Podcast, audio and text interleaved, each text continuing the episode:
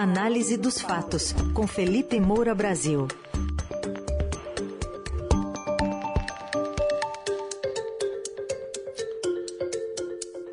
Hoje em destaque uma operação da Polícia Federal mirando em negócios suspeitos, no mínimo, né, envolvendo a Codevasf, a Companhia de Desenvolvimento dos Vales do São Francisco e do Parnaíba. Essa operação foi no Maranhão.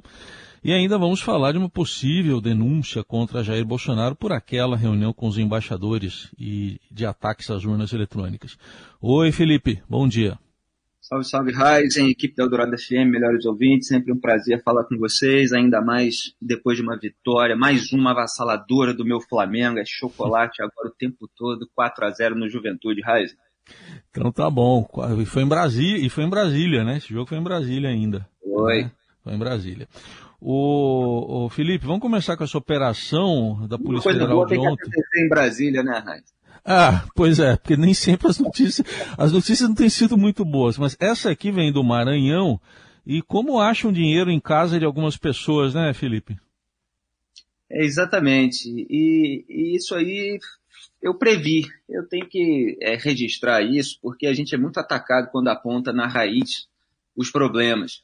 É, aliás, meu querido Paulo Cruz, hoje no Twitter, até lembrou uma listinha negra feita é, por influenciadores bolsonaristas, é, com aqueles que seriam os traidores da direita, todos os jornalistas e demais comunicadores aí, é, que estavam criticando o bolsonarismo lá no começo do governo. É, o petismo também fez é, lista negra, né, como era chamado na época, é, por meio dos seus blogs sujos, financiados com verba de publicidade federal, eu também estava, então fico muito orgulhoso de constar na lista negra de dois governos populistas. E em 2020, quando o Bolsonaro entregou a Codevasf, essa empresa estatal, para o Centrão, em troca de apoio político, muito preocupado com as investigações de desvios em gabinetes bolsonaristas, as chamadas, mal chamadas, rachadinhas, né, que é desvio, é roubalheira, é roubo de dinheiro do povo. Né, eles estavam sendo investigados por causa disso. Flávio Bolsonaro chegou a ser denunciado por ter desviado mais de 6 milhões de reais na Alerj. E já havia outras investigações ali despontando em relação aos seus reacionários aloprados, tudo que seria turbinado no período da pandemia. O Bolsonaro estava preocupado em sofrer impeachment, começou a distribuir a máquina pública para o Centrão para ter base no Congresso Nacional, base que o mantém até hoje e que é, o faz sentir sentir-se à vontade, é, faz com que ele se sinta à vontade para barbarizar, como nessa reunião de embaixadores aí, da qual a gente falou e vai falar de novo. É, então, eu escrevi o seguinte no Twitter, é, em 26 de abril de 2020. É, isso foi no mesmo mês em que foi anunciado que os, os, os diretores da Codevasf estavam sendo indicados é, pelo, pelo Centrão. Tinha gente indicada pelo Ciro Nogueira, por exemplo, o presidente foi indicado pelo Elmar Nascimento, deputado aliado do Bolsonaro. E eu escrevi o seguinte: o aparelhamento do Estado é uma das fases que precedem a roubalheira, os abusos e a blindagem dos políticos. Já vimos esse filme. Não vale a pena ver de novo. Nós vimos esse filme durante os governos do PT, quando o aparelhamento do Estado de fato precedeu a roubalheira. Então, aquela companheirada distribuída pela máquina pública, daqui a pouco é, gerou todo o noticiário dos escândalos de corrupção. Então não queria ver esse filme de novo no Brasil, mas lamentavelmente é um eterno vale a pena ver de novo. Então se alguém tinha alguma dúvida de que está no Brasil, basta ver a foto da mala de dinheiro encontrada, é, que reuniu o dinheiro encontrado na operação da Polícia Federal, que mira justamente os desvios na Codevasf. Então eles encontraram ali um milhão e trezentos mil reais é, em dinheiro vivo, joias, etc. E você tem ali uma imagem bastante emblemática disso tudo. É, até fiz um fio no Twitter lembrando as notícias sobre esse toma lá da cá bolsonarista.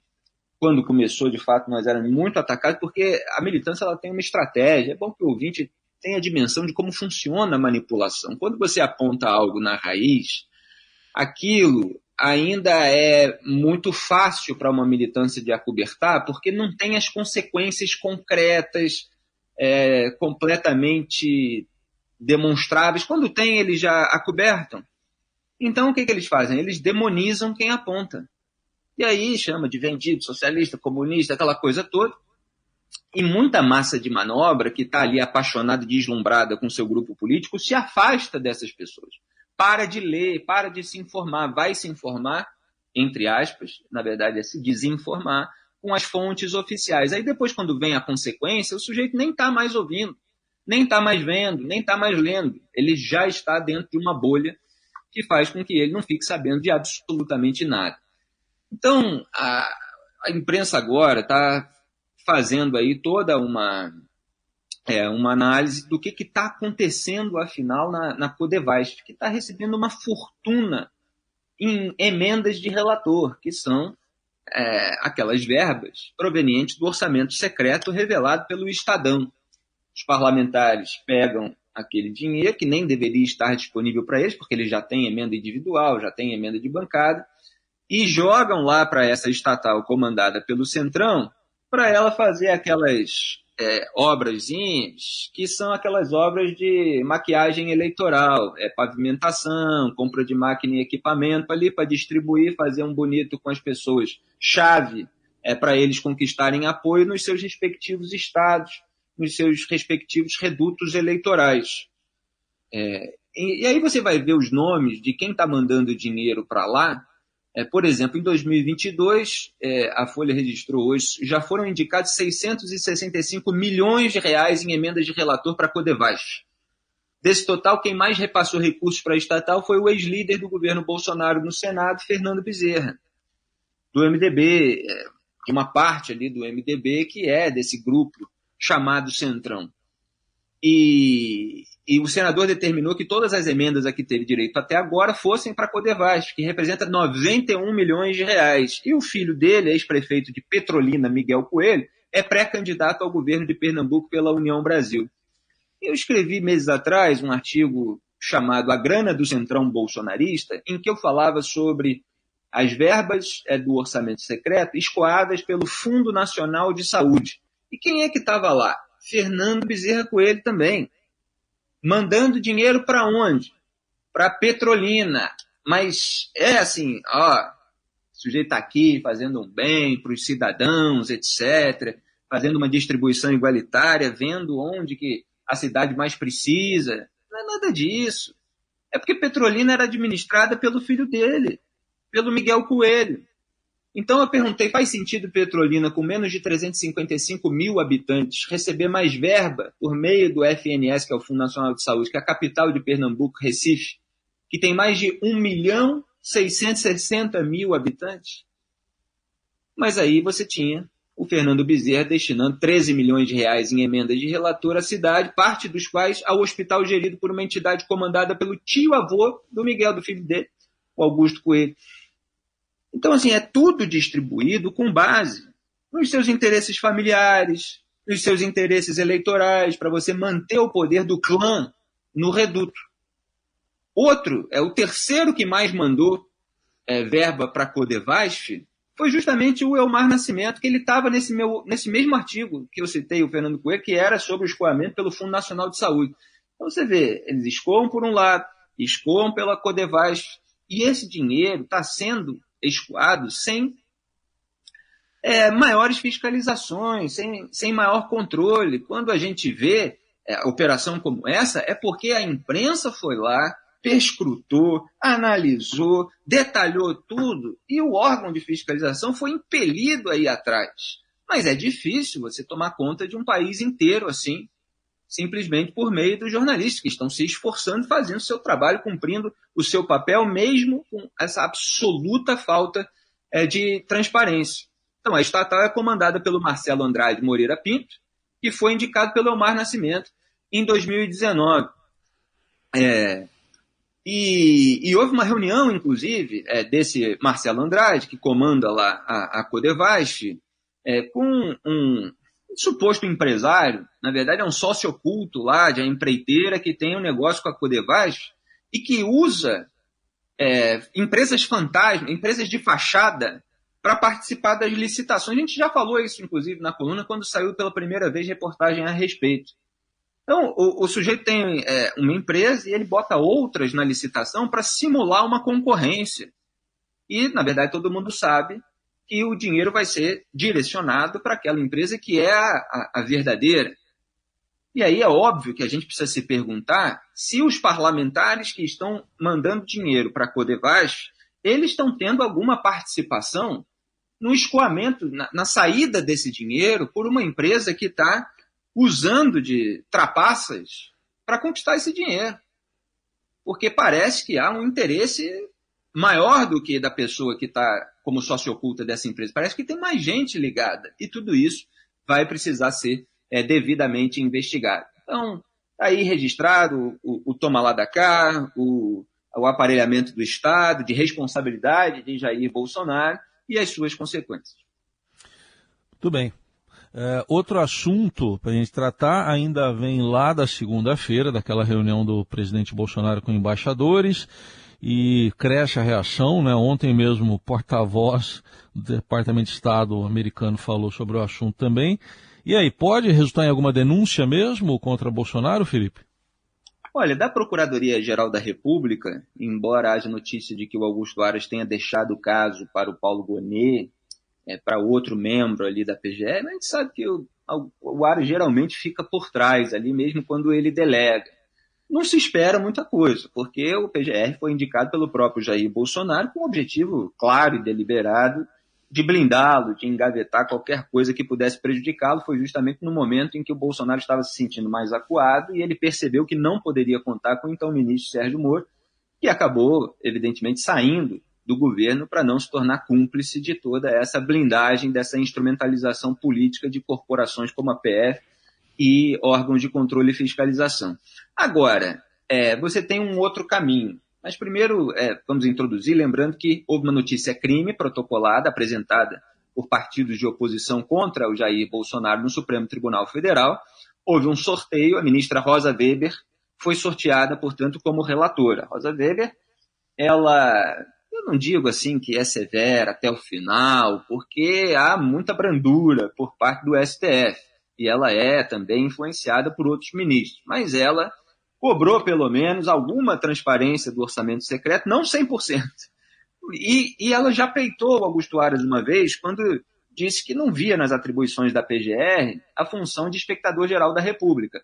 Foi quando Aras não quis investigar o escândalo da Covaxin, porque a CPI já estava investigando, então ele iria esperar, e a Rosa Weber, não, é, a PGR está aí para abrir uma investigação própria. É, então, deve haver alguma preocupação no governo em relação a isso. Mas é, você tem a, a, a possibilidade de o Ministério Público Eleitoral formalizar uma denúncia por crime eleitoral. Quer dizer, a parte eleitoral fica com o Ministério Público Eleitoral, chamado MPE. E aí já há, por exemplo, no, no, valor econômico, informação de bastidor de que, reservadamente, integrantes do MPE avaliam que Bolsonaro descumpriu a legislação eleitoral e pode ter cometido crimes durante a reunião com os diplomatas. Vamos lembrar aqui é, que uma das acusações é de ato de improbidade administrativa. Por quê? Porque ele usou bens públicos. Ele usou o Palácio da Alvorada e a TV Brasil para fazer lá a promoção pessoal dele e para divulgar aquele amontoado de fake news, de informações falsas, que não são informações, na verdade, né? É, mas aquelas narrativas falseadas sobre as urnas eletrônicas, atacando o processo eleitoral diante dos representantes de outros países no Brasil. Quer dizer, é uma salada muito pesada.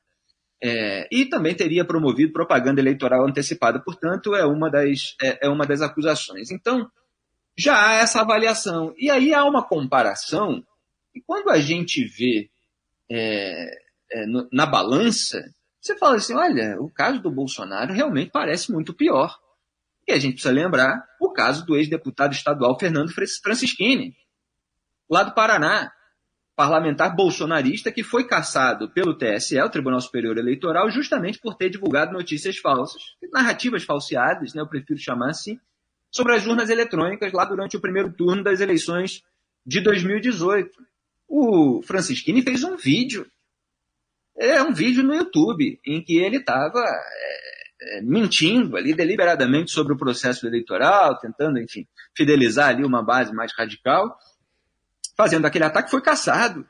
Foi discutido isso, aí você teve ministro bolsonarista tentando derrubar, né, o Cássio Nunes Marques, depois os outros acabaram derrubando a decisão dele, acabou caçado Francisquini.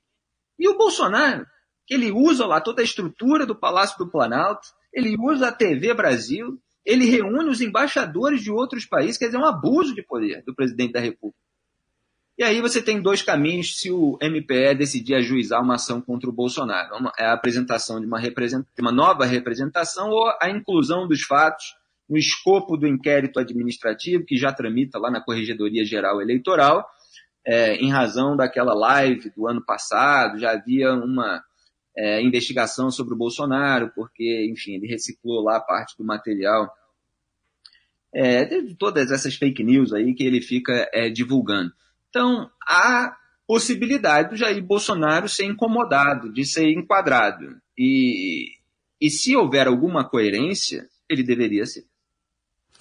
Aí está Felipe Moura Brasil com análise dos fatos diariamente na Eldorado. Você acompanha também, além da coluna ao vivo, tem também a versão que vai ser publicada já já, esse mesmo conteúdo no portal, no nosso site, radiodourado.com.br e nas plataformas de áudio. E esse assunto ainda vai render muito dessa reunião com os embaixadores. Obrigado, Felipe. Até amanhã. tomara que a investigação sobre a Codevasf também renda muito e, eventualmente, algum empresário aí faça uma delação premiada para apontar quais são os políticos envolvidos. Um grande abraço, até amanhã. Valeu.